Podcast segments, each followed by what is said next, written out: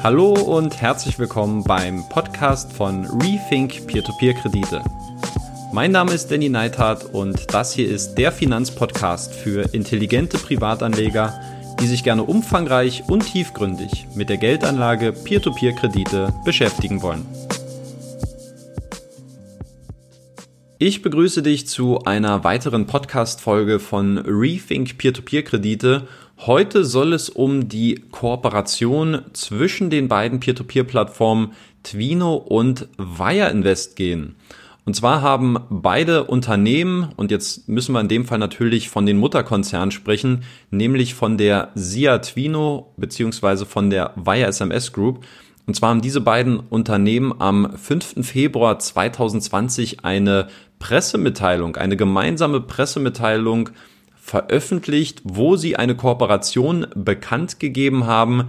Ähm, und genauer soll es darum gehen, dass beide sich jetzt im Rahmen der Expansion nach Asien dazu entschieden haben, gemeinsam zu kooperieren und jetzt den APEC-Markt, also den Asia-Pacific ähm, aufzumischen. Und das Ganze hat man jetzt seit Dezember 2019 schon gestartet mit einem gemeinsamen Venture, das Wamo heißt.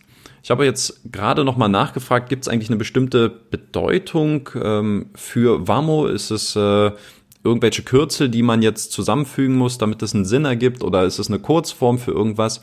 Und ich habe nur kurz die Mitteilung behalten, äh, erhalten, dass es sich hierbei eigentlich nicht um eine, eine bestimmte Bedeutung im Vietnamesischen handelt, weil dort ist ja der äh, der Kreditnehmer oder da ist dieses Produkt in diesem Kreditnehmermarkt ähm, verfügbar, sondern es kommt aus, äh, es hat im Portugiesischen zumindest die Bedeutung äh, Let's go, moving things forward. Und selbst ich, der nun wirklich kein Spanisch oder auch Portugiesisch spricht, ähm, hatte mir da gleich schon sowas in die Richtung gedacht von dem Wort vamos, was man natürlich so ein bisschen immer auch kennt selbst wenn man nicht der größte Sprachenexperte und Künstler ist.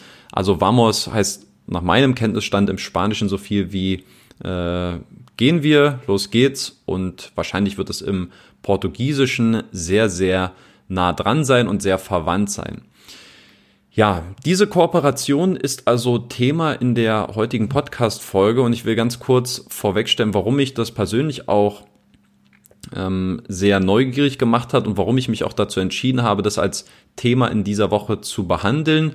Nun gut, auf der einen Seite Wire Invest bin ich eigentlich seit ja, knapp einem Jahr wieder mal äh, Investor und ich muss auch sagen, dass ich momentan auch mit der Situation und der Lage der Entwicklung bei Wire Invest absolut zufrieden bin. Das heißt, auf der einen Seite hat man natürlich dieses natürliche Interesse als Privatanleger, der auch selber eine gewisse Portion Skin in the Game hat, was da eigentlich jetzt passiert und wie man in Asien jetzt ähm, expandieren möchte. Auf der anderen Seite ist aber auch der Kooperationspartner Twino für mich eine sehr, eine sehr interessante Plattform, um es mal so zu formulieren, die ich ähm, jetzt auch mittlerweile so ein bisschen in meine Shortlist aufgenommen habe, wenn es darum gehen sollte, ähm, eine siebte Plattform für mich hinzuzufügen für meine Investments. Und das klingt für manche vielleicht ähm, ja ein bisschen komisch, weil ich habe mich auch äh, zu Twino hier und da im letzten Jahr nicht immer so ganz positiv geäußert und das war auch absolut begründet, auf diese Missstände hinzuweisen. Twino hatte 2017, 2018 sehr schwierige Jahre, um es mal vorsichtig zu formulieren. Das ähm, hat sich an vielen weichen Dingen gezeigt. Das hat sich aber auch sehr stark an den harten Fakten gezeigt, wenn man sich einfach mal die Geschäftsberichte angeschaut hat. Ich glaube, es war für das Jahr 2018, nee, Entschuldigung, ich glaube für das Jahr 2017, genau, für das Jahr, für das Geschäftsjahr 2017, dass da mehrere Zahlen nicht in Ordnung waren, negatives Eigenkapitalergebnis, mehr Verbindlichkeiten als Vermögensgegenstände. Dazu hat man aufgrund der Expansion, äh, die in vielen Ländern nicht erfolgreich war, in neun von elf Ländern auch ein negatives Ergebnis eingefahren. Man hat mehrere Kreditbüros daraufhin geschlossen. Da war, glaube ich, Dänemark mit dabei, Spanien, Mexiko und ich glaube auch noch zwei, drei andere Länder. Also Twino war alles, alles andere als ein safes Investment und das hat man auch gemerkt. Ähm, man muss immer ein bisschen relativieren. Das Kreditvolumen ist relativ hoch bei Twino mit circa 15 ähm, Millionen Euro im Durchschnitt, glaube ich, auch zu, zu der Zeit damals.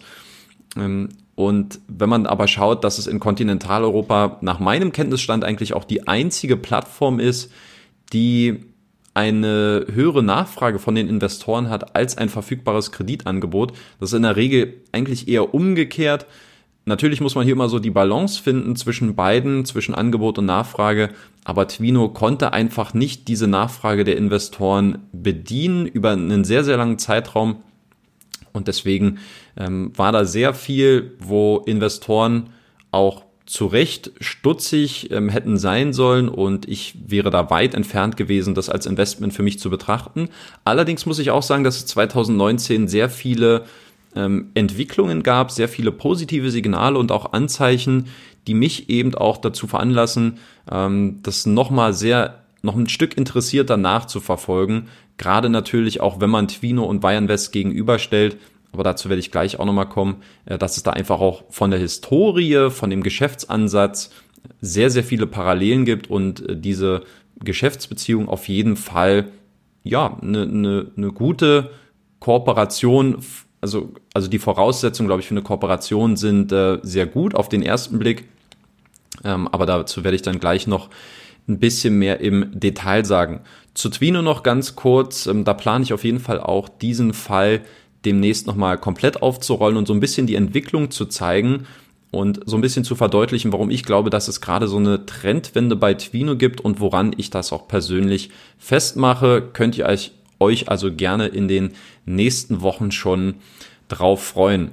Jetzt soll es aber nun endgültig um dieses gemeinsame Venture Wamo gehen, wo man jetzt in Vietnam Konsumkredite anbieten wird oder schon anbietet. Und jetzt ist die Frage, wie funktioniert diese Kooperation eigentlich im Detail? Was sind die Hintergründe dieser Zusammenarbeit? Und genau diese, dieses Thema habe ich mir ganz oben auf die Agenda gesetzt und habe dann mehrere Fragen an ähm, beide Unternehmen einzeln erstmal geschickt. Und zwar bei Wire Invest an Simona Lusatnietze. Viele kennen sie als Peer-to-Peer-Plattform-Lead, beziehungsweise auch als Pressesprecherin der, des Mutterkonzerns, der Wire SMS Group. Und auf der anderen Seite Robert Slasowskis. Auch er ist Peer-to-Peer-Plattform-Lead bei Twino und auch so ein bisschen mehr in diesem Marketingbereich anzusiedeln. Ja, und ich habe an beide Fragen geschickt und äh, haben sie sehr clever gemacht. Viele Fragen haben sich natürlich überschnitten und wollten sich da dann auch nicht in die Karten schauen lassen und haben dann auch ein gemeinsames Dokument äh, oder ein einzelnes Dokument mit gemeinsamen Antworten an mich zurückgesandt und über die Ergebnisse und über die Antworten zu meinen Fragen werde ich jetzt sprechen. Als allererstes stand für mich natürlich die Frage im Raum, wie diese Zusammenarbeit überhaupt entstanden ist und ob es hierbei auch eine Seite gab, die hier auch die möglich oder womöglich die treibende Kraft dahinter war. Und was ich als Antwort bekommen habe, ist, dass äh, die Idee zu dieser Kooperation tatsächlich ähm, deshalb entstanden sei, weil sich die Gesellschafter von beiden Unternehmen bereits seit längerer Zeit kennen und auch in anderen Geschäftsbereichen schon sehr erfolgreich zusammengearbeitet haben. Das hat mich natürlich neugierig gemacht. Ich habe mal nachgefragt, ob man da ein bisschen mehr dazu erfahren kann. Und was ich zumindest noch bekommen habe als Information ist, dass die meisten Geschäftsprojekte zwischen den Gesellschaftern eher im Restaurant beziehungsweise im Gastronomiebereich ähm, anzusiedeln sind, also nichts mit dem klassischen Finanz- oder Kreditvergabegeschäft zu tun haben. Und äh, ja, dann hat man natürlich auch gesagt, weil sich eben diese bisherigen Geschäftspartnerschaften auch als sehr erfolgreich herausgestellt haben und sich auch die Ziele von Twino und der Wire SMS Group ähm, in dieser asiatisch-pazifischen Region überschnitten haben, dass man sich dann eben dazu entschlossen hat, auf beiden Seiten ähm, für diese Region oder in dieser Region zusammenarbeiten. Da haben sich dann Gesellschafter als auch Vorstände beider Unternehmen an einen Tisch gesetzt und das Ganze ausgearbeitet, wie das Ganze funktionieren soll. Und bevor wir dazu kommen, wie das im Detail funktioniert, wollte ich aber auch nochmal wissen, warum wollte man diese Expansion jetzt eigentlich gemeinsam durchführen? Denn natürlich, wenn es Schnittstellen gibt, gleiche Interessen, ist es das eine, aber warum möchte man diese Kooperation auch zusammen durchführen. Ja, und warum äh, wollte man das genau jetzt machen? Und hier hat, äh, hier war die gemeinsame Antwort, dass man eben sehr viele Vorteile in diesem Ansatz sieht, das Ganze eben auch zusammen zu bestreiten. Zum einen, was relativ offensichtlich ist, es ist das gesammelte Kreditvergabe-Know-how auf beiden Seiten. Wenn wir uns einfach nochmal vergegenwärtigen, die Wire SMS Group, die gibt es seit 2008. Äh, Twino hingegen, die SIA Twino, die gibt es seit 2009. Das heißt, wir sprechen hier pro Konzern von über einem Jahrzehnt an Erfahrungen, was die Kreditvergabe als Nichtbankenkreditgeber angeht. Und das sind natürlich im kontinentaleuropäischen Kontext auf jeden Fall Schwergewichte. Ja, das äh, sollte man, darf man glaube ich schon so bezeichnen, wenngleich Twino natürlich vom Volumen her schon noch eine oder vielleicht so auch zwei Ligen über Wire Invest spielt. Aber wie im Intro gesagt hat, das kann natürlich auch immer nachteilig sein. Also da muss man, darf man nicht nur auf die absoluten Zahlen schauen, da muss man auch ein bisschen auf die Performance schielen. Ist jetzt aber auch nicht das, das weitere Thema. Also zum einen dieses Know-how, das eben beide Parteien besitzen, wollte man eben jetzt bündeln für diese Expansion nach Asien. Ähm, man hat gesagt, dass die Risiken natürlich geteilt werden können, sollte es im Worst Case eben kein ja, erfolgreicher, kein erfolgreiches Venture werden und auch die Markteinführungszeit, ja, die kann eben erheblich verkürzt werden, dadurch, dass sich hier eben äh, die besten Köpfe von beiden Unternehmen zusammentun. Und das war der wichtigste Punkt, der auch ausgeführt worden ist. Die Ressourcen können einfach auch effektiver zugewiesen werden und in dieser Kooperation können sich dann die Unternehmen eben auf diese Bereiche oder auf jene Bereiche spezialisieren, in dem sie sich am besten auskennen.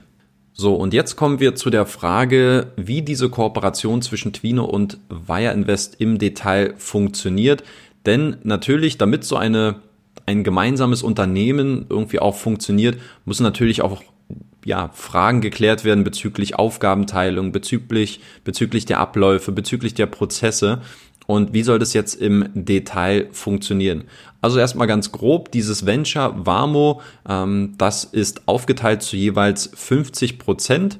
Ähm, natürlich macht relativ viel Sinn, dass Antwino und Wire SMS Group da auf jeweils 50 Prozent aufzusplitten.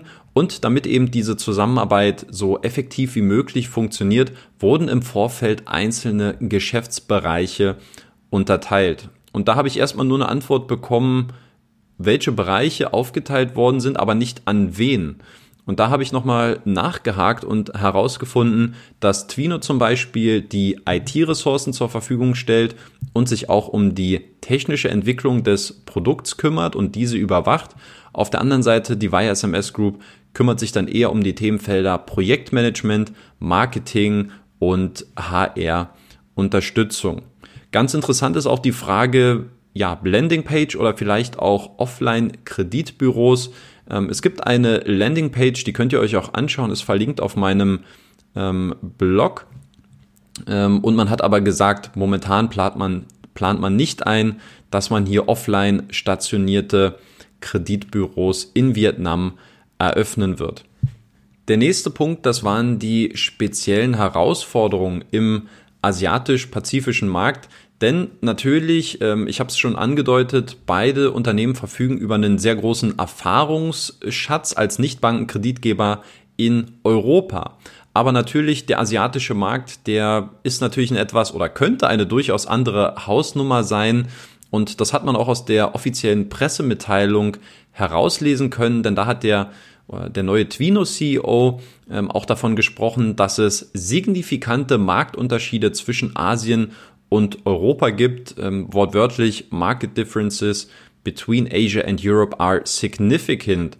Und dann habe ich natürlich nachgefragt und wollte wissen, welche speziellen Herausforderungen man jetzt im asiatisch-pazifischen Markt für Konsumentenkredite erwartet und inwieweit sich diese auch von Europa unterscheiden.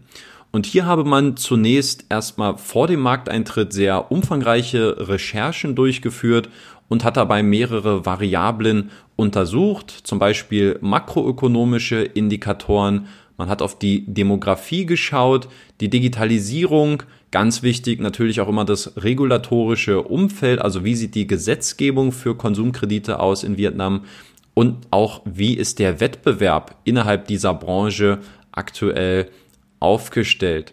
Und dann kam es auch zum ersten Mal vor, das wurde auch nochmal herausgehoben in diesem, bei diesen Antworten, ähm, dass beide Kreditgeber an dieser Stelle auch zum ersten Mal ihr individuelles Know-how geteilt haben, um eben auch anschließend eine Entscheidung zu treffen, in welchen spezifischen APEC-Markt, also Asia-Pacific-Markt, man eintreten möchte. Und jetzt die Frage, warum ist die Wahl schlussendlich auf Vietnam gefallen? Ja, also man hat sich halt diese genannten Kriterien angeschaut und Vietnam hat einfach von allen Ländern am besten abgeschnitten. Ja, man hat gesagt, die vietnamesische Bevölkerung, die tendenziell sehr jung ist, habe den drittgrößten Verbrauch unter allen Ländern in der südostasischen Region und gleichzeitig beträgt auch das Wachstum beim Bruttoinlandsprodukt in den letzten zwei Jahrzehnten stabile fünf bis sieben Prozent. Also man schätzt auch die wirtschaftliche Lage in Vietnam als äh, sehr stabil ein. Und gleichzeitig, und das ist, glaube ich, eine reflektierte Selbsteinschätzung, gerade wenn man in so einem hochregulierten Kreditsegment wie den, ja, den Payday Loans ähm, Kredite vergibt, äh, auch auf der Landingpage hat man gesehen, dass die Kreditlaufzeit nur bis zu maximal 30 Tage geht. Ähm, und natürlich jeder Markt, gerade in diesem regulatorisch streng regulierten Umfeld, da sind äh, sehr viele Veränderungen, die immer mal auf einzelne Länder zukommen können. Da kann man auch in Europa ein Lied von singen. Und deswegen hat man auch gesagt, dass man auch hier in Vietnam in den kommenden Jahren auch einige länderspezifische Herausforderungen erwartet und die da auf das äh, Venture zukommen werden, von dem man heute vielleicht noch gar nicht so richtig absehen kann. Aber man ist natürlich mental auch darauf eingestellt. Aus meiner Sicht auf jeden Fall sehr viel Selbstreflexion. Dann kommen wir zum nächsten Thema und das ist die Risikobewertung und das Scoring-Modell.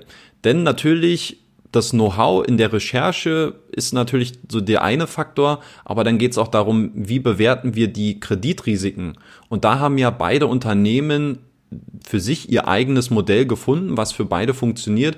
Und wie macht man das jetzt aber, wenn man ein gemeinsames Unternehmen hat? Sagt man jetzt, du übernimmst die Verantwortung oder entwickelt man was äh, womöglich zusammen? Und genau das ist eben hier der Fall gewesen, dass man sich dazu entschieden hat, ein komplett neues Kreditvergabesystem zu entwickeln und einen komplett neuen Risikobewertungsansatz, der aber natürlich dann das Fachwissen der beiden Unternehmen aus der Kreditbranche vereint. Und dann wollte ich mal wissen, inwieweit sich das dann auch unterscheidet von dem europäischen Ansatz, und äh, natürlich mussten hier noch einige Anpassungen vorgenommen werden. Man hat zum einen die lokalen, auf die lokalen Bedürfnisse geschaut, zum Beispiel, dass man halt mehrere Formen von äh, IDs, also von Personalausweisen hat oder von ähm, Personalausweisdokumenten, sagen wir es mal so. Ähm, man hat die Gewohnheiten aus den sozialen Netzwerken, wo man sich ein bisschen was rausgesucht hat und natürlich auch spezifische Datenbestimmungen für den vietnamesischen Markt. Also ich kann mir auch vorstellen, dass es da durchaus nochmal andere Quellen gibt und man versuchen muss, aus diesen unterschiedlichen Quellen dann auch zu speisen, ähm, wie diese Kreditnehmer bewertet werden können und relativ schnell auch ja, begutachtet werden können im Hinblick auf die Kreditwürdigkeit. Und dass dieser Ansatz, das habe ich auch nochmal nachgefragt, natürlich deutlich konservativer eingestellt ist als jetzt in Europa. Das äh, wurde mir ebenfalls bestätigt. Und äh, hier hat man gesagt, currently the acceptance rate is two to three times lower than in Europe. Das heißt also, dass die Quote bei den finanzierten Kreditnehmern zwei bis dreimal niedriger ist im Vergleich zum europäischen Markt. Dann auch für mich eine wichtige Frage, soll es eigentlich bei dieser einen Kooperation bleiben oder plant man da vielleicht auch noch weitere Ventures, wenn man jetzt schon mal diesen ersten Schritt gemacht hat? Und in dieser Pressemitteilung hat der Twino-CEO Anastasia Olenika ähm, auch davon gesprochen, dass man mittelfristig das Ziel hat, bis Ende 2020 noch zwei weitere Märkte im asiatisch-pazifischen Raum zu bespielen und dass man da anfangen möchte, ein, also weitere Kreditgeschäfte aufzubauen.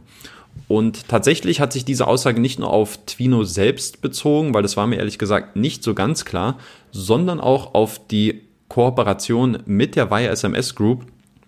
Und die soll also in anderen Märkten fortgesetzt werden. Und jetzt auch exklusiv äh, ein kleiner Spoiler. Und zwar konnte diese, na also ich habe einfach mal nachgefragt, äh, ob man jetzt schon verkünden kann, welche Märkte als nächstes folgen sollen. Und hier habe ich erfahren, dass man aktuell sich mit einem Markteintritt in den Philippinen beschäftigt. Jetzt habe ich ein bisschen Quatsch erzählt, weil exklusiver Spoiler war es jetzt nicht im Podcast, sondern auf Instagram. Denn dort habe ich schon vor ein paar Tagen diese Informationen exklusiv geteilt und deswegen kommt an dieser Stelle ein kleiner Werbeblock für meinen Instagram-Account, den ich jetzt, ja, ich glaube vor einer Woche oder vor zwei Wochen angefangen habe. Und wenn du auf Instagram bist und wenn du Lust hast, einfach immer auf dem neuesten Stand zu sein, wenn du bestimmte Neuigkeiten als erstes erfahren möchtest.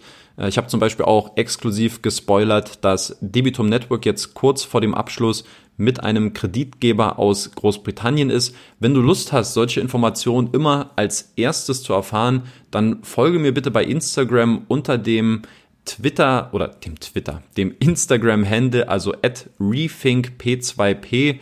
Momentan poste ich ähm, täglich neue Inhalte, aber natürlich nur, sofern ich diese auch für informativ oder relevant erachte.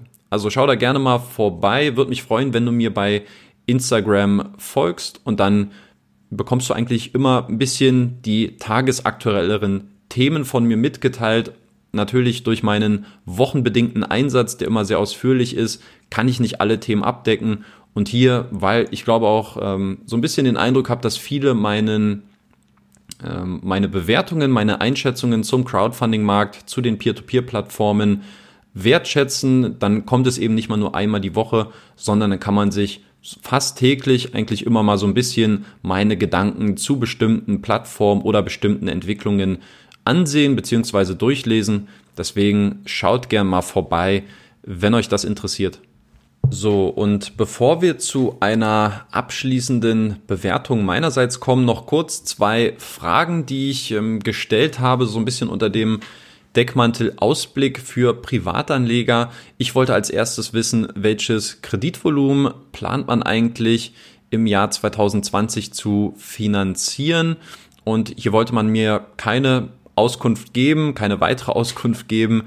Äh, man hat gesagt, das Kreditangebot muss zunächst äh, adjustiert werden, das muss verbessert werden. Ich schätze mal, dass der Algorithmus und die ganzen Kriterien dort auch permanent verbessert und ja eben angepasst werden, gerade auch in den ersten Wochen und Monaten. Äh, man muss an der Vermarktung arbeiten.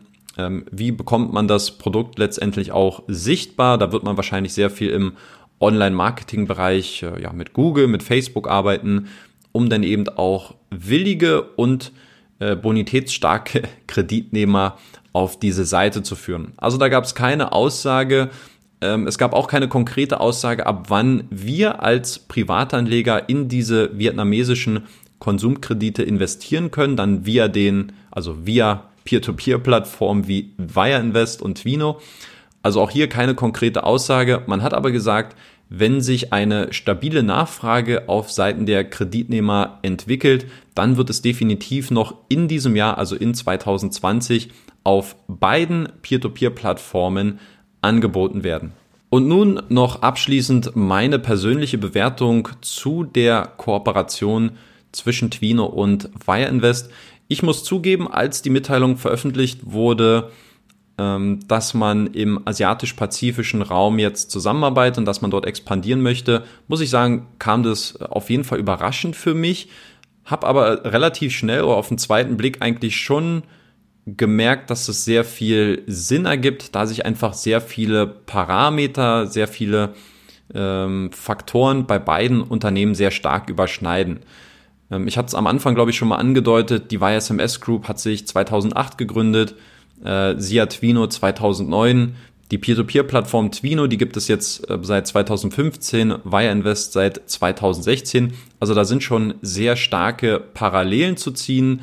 Beide haben jetzt mittlerweile auch einen sehr guten Track Record vorzuweisen. Beide haben sehr große Erfahrungswerte auch bei der äh, Nichtbanken, als Nichtbanken Kreditgeber, ganz speziell natürlich auch im ähm, Kreditsegment der kurzfristigen Konsumkredite, also das eint ebenfalls beide Unternehmen. Und äh, ja, also man hat den gleichen Fokus, mehr als 95 Prozent, glaube ich, bei beiden auf jeden Fall Konsumkredite. Die Geschäftsmodelle sind relativ ähnlich. Von den Märkten her überschneidet sich auf jeden Fall Lettland. Ich glaube, sonst kommt aktuell kein Markt mehr zusammen, aber beide halt mit sehr starkem Fokus in Europa, wo sie ihre einzelnen Schwerpunkte haben. Die Argumente, die eigentlich im Kern ganz wichtig sind, warum macht man so einen Venture? Äh, ist es jetzt nur einfache PR oder was steckt da wirklich dahinter? Ich denke, das, was man gesagt hat, dieses gesammelte Kreditvergabe-Know-how, was dann gebündelt wird, dass man Risiken teilen kann, dass man die Markteinführungszeit verkürzt, dass man Ressourcen teilt und effektiv zuordnet. Ich kann das auf jeden Fall vollkommen nachvollziehen und deswegen macht es aus meiner Sicht auch Sinn, das eben nicht nur als so eine Art Testball, also natürlich ist es eine Art Testballon, aber es macht für mich auf jeden Fall Sinn, wenn man eben auch ähm, sagt, dass dieses, ähm, wenn dieses Pilotprojekt, wenn dieses Pilotprojekt funktioniert, dass man diese Erfahrungswerte dann auch nutzt, um die weitere Expansion in Südostasien ähm, voranzutreiben und dort weitere Länder bespielt. Ähm, aus meiner Sicht darf auch nicht unterschätzt werden diese positive Signalwirkung, die von dieser Kooperation ausgeht. Wir wissen es alle, gerade im Baltikum haben wir momentan etwas unruhigere Zeiten. Es ist viel Aufruhr da, es ist ein bisschen Verunsicherung auch zu spüren. Wie geht's jetzt eigentlich weiter? Ist es jetzt so diese erste Vorbote, dass jetzt äh, vielleicht jetzt das irgendwann mal richtig nochmal krachen wird, auch bei einer etwas größeren Peer-to-Peer-Plattform? Und gerade in diesen Zeiten so ein Statement zu setzen und so eine Kooperation zu verkünden zwischen zwei vergleichsweise etablierten äh, Schwergewichten bei der alternativen Kreditvergabe, das ist auf jeden Fall ein starkes Zeichen nach außen. Ja, man ist bereit, sein Wissen zu teilen und sagt, wir geben gerne ein bisschen was ab, aber wichtig äh, ist vorneweg das Wachstum und dass wir diese Ziele äh, die wir uns da setzen, gemeinsam erreichen können, ist aus meiner Sicht ein, ein ganz, ganz starkes Signal auch in den Markt und ist auf jeden Fall indirekt auch eine Stärkung des Vertrauens, was man jetzt in beide Peer-to-Peer-Plattformen bekommt. Für mich würde ich es auf jeden Fall so interpretieren. Bei Wire Invest bin ich ja bereits investiert und auch zu Twino hatte ich ja schon angedeutet, wird es dann demnächst nochmal ausführlichen Content geben, wo ich dann auch über eine mögliche Trendwende bei dem Unternehmen ähm, sprechen werde. Ja, das war der Podcast für diese Woche. Ich bedanke mich fürs Zuhören, hoffe, da waren ein paar interessante Hintergrundinformationen mit bei. Wie immer, hinterlasst mir gerne äh, Feedback in irgendeiner Form, gerne äh, per E-Mail, gerne auf dem Blog kommentieren oder auch auf YouTube. Gerade bei dem YouTube-Video habe ich mir auch äh, sehr viel Mühe gegeben. Das könnt ihr euch gerne mal ansehen zu diesem Thema. Geht vergleichsweise kurz, sind glaube ich elf Minuten. Da findet ihr das Ganze auch nochmal kompakt und mit allen äh, wörtlichen Zitaten auch auf Englisch, die ich jetzt mal nicht vorgelesen habe, äh, zusammengefasst. Gleiches gilt natürlich auch für den Blog. Und in diesem Sinne, ja, freue ich mich auch am meisten natürlich über Rezensionen, weil wir sind ja immer noch ein Audio-Medium hier mit Podcast. Äh, und ähm, wenn ihr da die Möglichkeit habt und so gut seid, nehmt euch gerne kurz eine Minute, bewertet den Podcast bei iTunes, gebt ihn eine gute Rezension, wenn ihr möchtet. Und dann wird auch dieser Podcast noch sehr, sehr lange existieren. Vielen Dank nochmal fürs Zuhören, euch alles Gute und bis nächste Woche. Ciao. Das war es auch schon wieder mit dem Podcast für diese Woche. Wenn du auch zukünftig eine kritische und unabhängige Berichterstattung zu Peer-to-Peer-Krediten fördern und erhalten möchtest, dann würde ich mich über eine kurze und ehrliche Bewertung von dir bei iTunes freuen. Du hilfst dem Podcast damit sichtbarer zu werden und mehr Reichweite zu gewinnen und im Gegenzug bekommst du dafür auch weiterhin kostenlose Analysen und Hintergrundinformationen zu Peer-to-Peer-Krediten. Eine Anleitung dazu sowie weitere Informationen zum Thema findest du auch auf meinem Blog unter rethink-p2p.de slash podcast. Vielen lieben Dank fürs Zuhören und bis Danny.